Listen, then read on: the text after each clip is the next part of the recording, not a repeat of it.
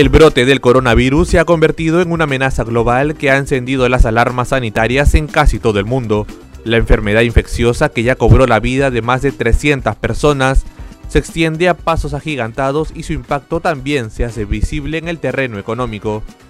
Y es que China, considerada como una potencia mundial, hoy luce vulnerable al ser el foco principal del virus, que ha limitado su desarrollo y producción comercial. El país asiático decidió paralizar su turismo, lo que ha generado una gran pérdida para su economía. Asimismo, la ausencia de productividad hizo que el precio del cobre cayera en las últimas jornadas debido a la menor demanda del mercado chino por el metal. Ante este escenario se especula que la desaceleración de China producto del coronavirus podría impactar en la economía peruana debido al menor valor del cobre, el cual es considerado uno de nuestros principales productos de exportación. Si quieres saber cómo podría impactar el brote del coronavirus en el Perú, no te pierdas RTV Economía.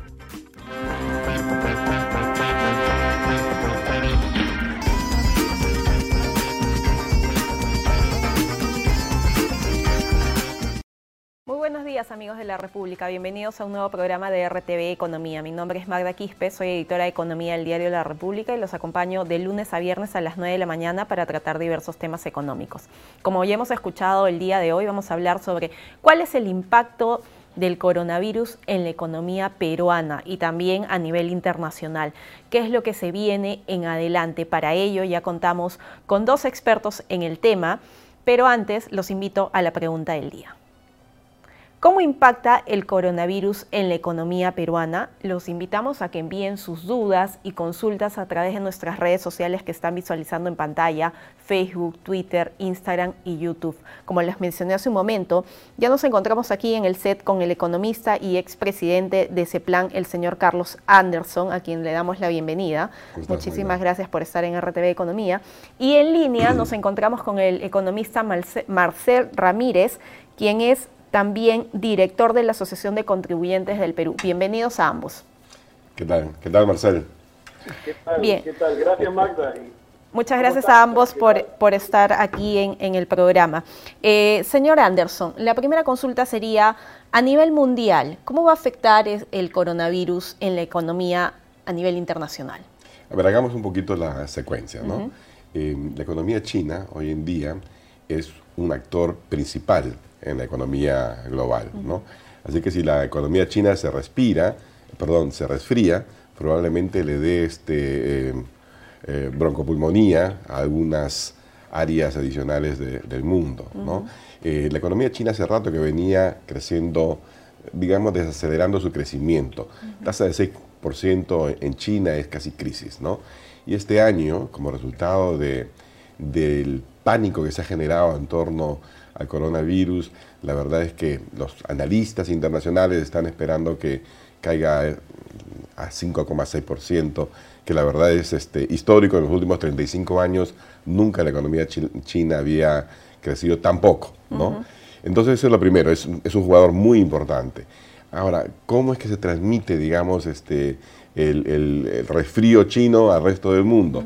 Bueno, primero China es el gran consumidor de commodities del mundo cuarenta y tanto por ciento de la, del consumo mundial de, cobre y cincuenta y tanto por ciento de níquel y, de todo lo que tú quieras, es, viene de China, ¿no? Entonces, si la, si la economía se desacelera, también baja el consumo de estos commodities, y si baja el consumo de estos commodities, lo más probable es que baje el precio, y por eso es que estamos viendo el impacto así de inmediato con el tema del cobre a través de la, de la venta desesperada de futuros de cobre, ¿no?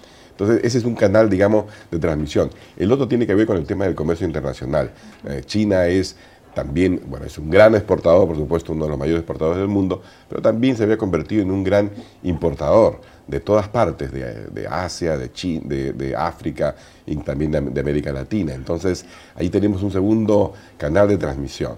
Ya si esto se complica todavía más con con temas, este, digamos, de inversión, etcétera, de flujo de turistas, de viajes, etcétera, creo que el cuadro es un poquito complicado, ¿no? Y usted, señor Marcel, por el lado de la economía peruana, ¿cómo nos va a impactar? Bueno, siguiendo un poco la línea que Carlos ha comentado, eh, China se ha convertido en el principal socio comercial del Perú, eh, especialmente eh, como demandante de productos, de materias primas, justamente para sustentar su crecimiento económico.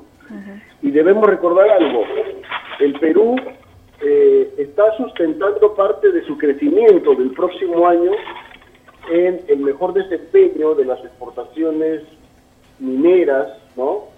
Eh, y de la y del aprovechamiento del recurso minero. Entonces, por ahí nosotros ya tenemos una, una primera alerta, ¿no?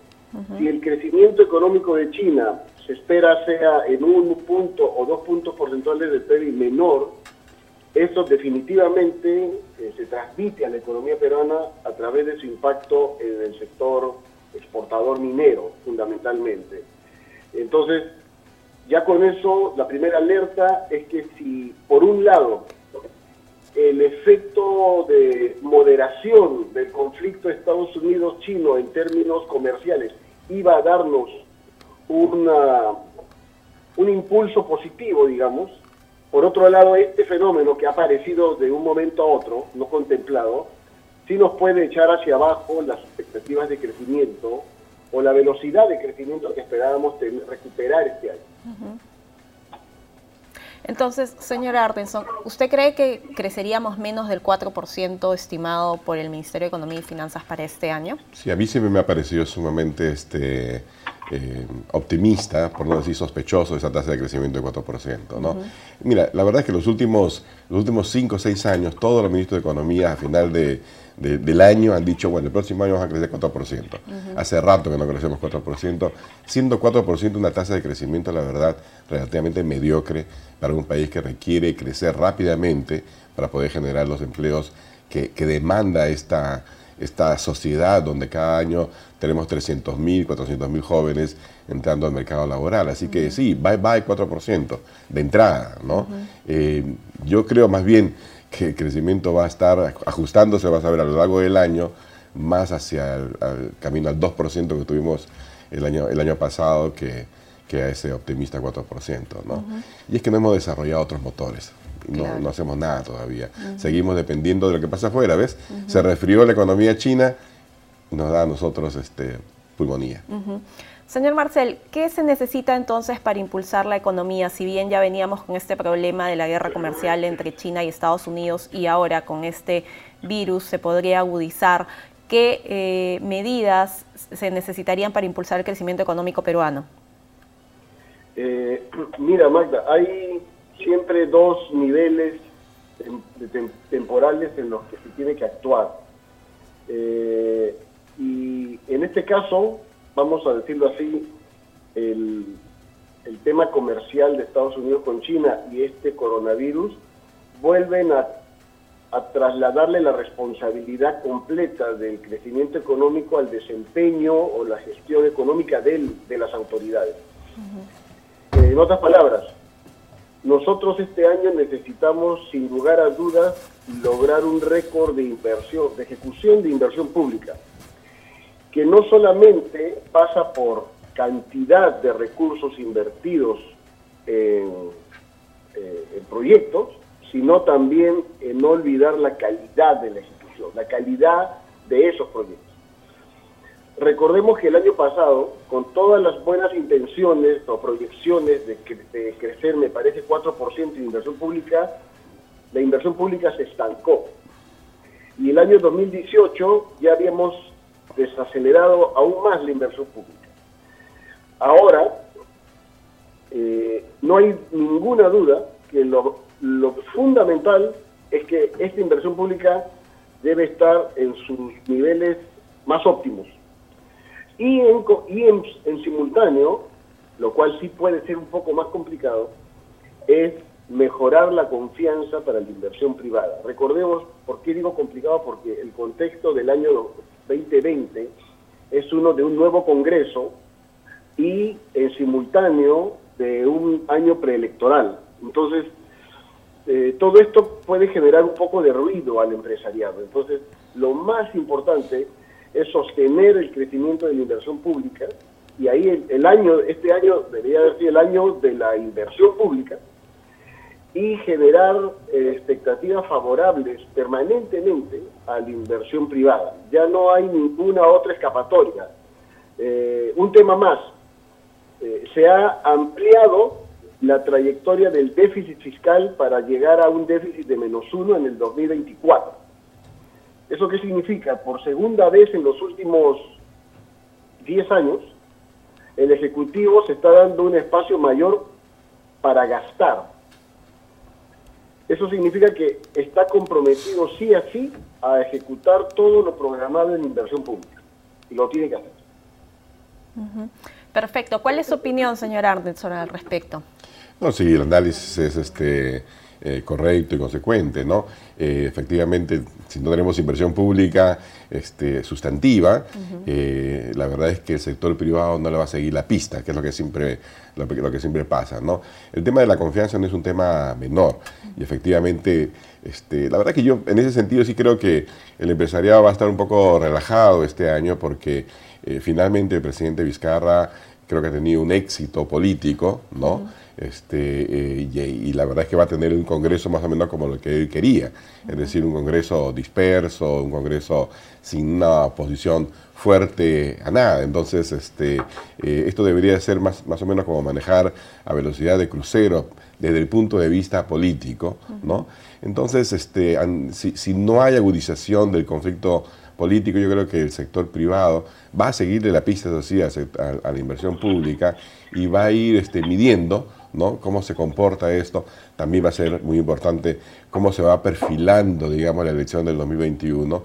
Eh, creo que de alguna forma la elección de, bueno, mejor dicho, la votación de, Todos por el Perú, de, Frepaso este, eh, y de Podemos, ha generado algunas alertas, ¿no? Hacia cómo se podría configurar, digamos, la elección presidencial de 2021, que es la que va a marcar los próximos cinco años, ¿no?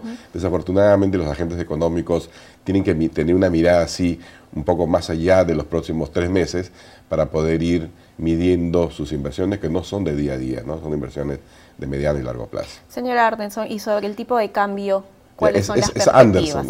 ¿Cuáles son las perspectivas? Mira, el tipo de cambio en el Perú este, depende de lo que quiera el Banco Central, ¿no? Hay que mirar realmente lo que pasa afuera. Y afuera lo que está pasando es que el dólar se sigue fortaleciendo, ¿no? toda esta, esta, esta guerra, por ejemplo, comercial con, con China, este, donde, donde el presidente Trump de alguna forma ha logrado sí, este, quebrarle, digamos, la, fortaleza que había mostrado y el vigor que había mostrado la, economía china, ha ido fortaleciendo el dólar. Todo lo que vemos hoy en día con relación también al coronavirus tiene también, es parte también de esa guerra, también de esa guerra entre, entre potencias, ¿no? porque el ruido ha sido pues este, magnificado por decisiones como este, prohibir vuelos a, China este, y cosas por el estilo, ¿no? que le dan una sensación, generan una sensación de pánico muchísimo mayor de la que quizás este, corresponde, ¿no? porque no olvidemos, hay 1.300 millones de personas en, en China, así que sí, evidentemente cada vida humana vale muchísimo, pero si lo pones en perspectiva, no es este, digamos, el, el eh, no son 50.000 muertes, 100.000 muertes la que estamos hablando en, en, en la región, ¿no? este, eh, y hay formas, de hecho, la propia Organización Mundial de la Salud este, ha dicho que no hay necesidad de que hubieran prohibiciones de viajar a, China. Entonces hay un ruido excesivo que es parte de esta guerra, de esta guerra comercial. Todo eso fortalece la mano de, de, Estados Unidos y todo eso fortalece al dólar. Y si el dólar se fortalece, el sol tiene presiones este, eh, de depreciación. ¿no? Señor Ramírez, ¿cuál es su opinión? ¿Qué deberían hacer aquellas personas que tienen deudas en dólares? ¿Deben preocuparse o no? ¿Cuáles son sus perspectivas sobre ello? Eh, bueno, siempre la recomendación en el caso de tener deudas en dólares es tratar de mantener algún tipo de ahorro en, en dicha moneda. Obviamente, quienes quieran incurrir en endeudamiento nuevo, sí la recomendación es optar por deudas en soles. Eh, este es un ruido.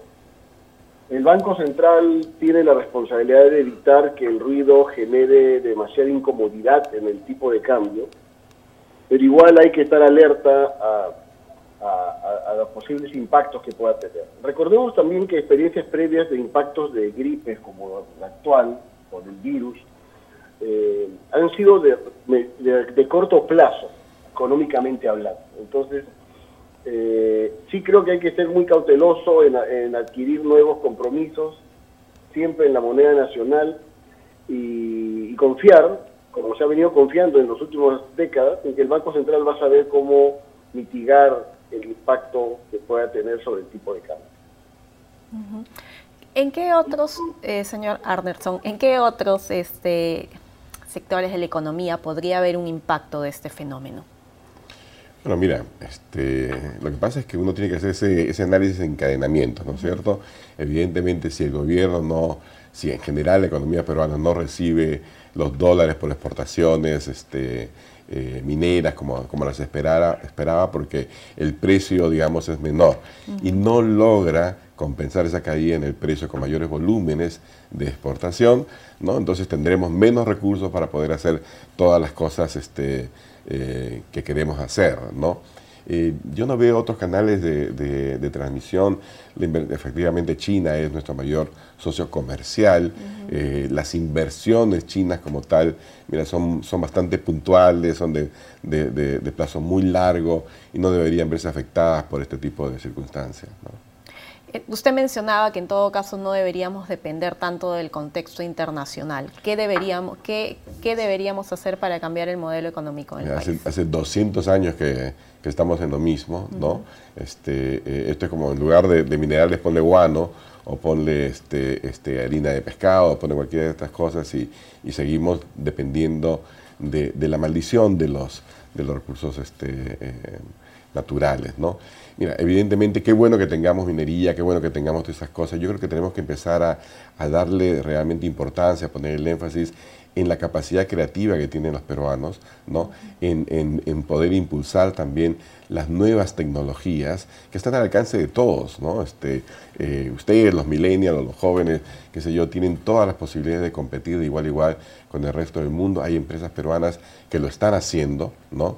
Eh, saber, por ejemplo, que que los vidrios de los autos Tesla son hechos por una empresa peruana, no AGP eh, de, Arequipa, creo que no solamente es materia, digamos, o razón de, orgullo, sino sobre todo debería ser este, una razón para la imitación inteligente, ¿no? para que nos, hagamos parte de otras cadenas de valor utilizando tecnología, imaginación, no recursos. Entonces, ese es el tipo de cosas que tenemos que, que, impulsar, diversificar la economía, ¿no? Este, em, para darle justamente un mejor balance y tener una especie de seguro de vida contra ese tipo de vaivenes. Señor Ramírez, ¿cuál es su opinión al respecto? Eh, en lo particular hay una reforma eh, tremendamente postergada, que es la de justamente reconvertir la matriz productiva del país, ¿no? Eh, el perfil productivo del país eh, desde décadas atrás es eh, mayoritariamente primario. Y claro, primario exportador. Y eso a algunas autoridades les ha hecho enfocarse demasiado en el corto plazo, lo que Carlos mencionaba como la maldición de los recursos naturales. Y, y por lo tanto no pensar en una visión más prospectiva de qué puede suceder cuando eso ya no sea productos tan demandados por el mercado internacional. Una vez más, sumado al compromiso del Estado de ejecutar bien la inversión pública, ahora ya no puede postergarse más el compromiso del Estado y de estas autoridades de profundizar la política de competitividad y productividad. Pónganle el nombre que quieran ponerle, pero se tiene que impulsar la productividad y la competitividad. Los temas eh, digitales, la transformación digital, la transformación digital por el lado del gobierno también. El gobierno digital es también es un tema importante a profundizar. Y para que todo esto funcione, necesitamos una gestión pública más eficiente y más eficaz. La PCM tiene eh, el compromiso de seguir impulsando la política nacional de modernización de la gestión pública pero no observamos importantes o aún significativos avances que permitan sostener un cambio de, paradigma, digamos, en, la calidad de la gestión. Entonces, si en este momento nos estamos preocupando por cuánto se ejecuta y que se ejecute todo, también debemos preocuparnos porque aquello que se diseñe y se ejecute sea de calidad. Y en esa parte todavía no estoy observando un compromiso real de las altas autoridades en, apuntalar la reforma de la gestión pública.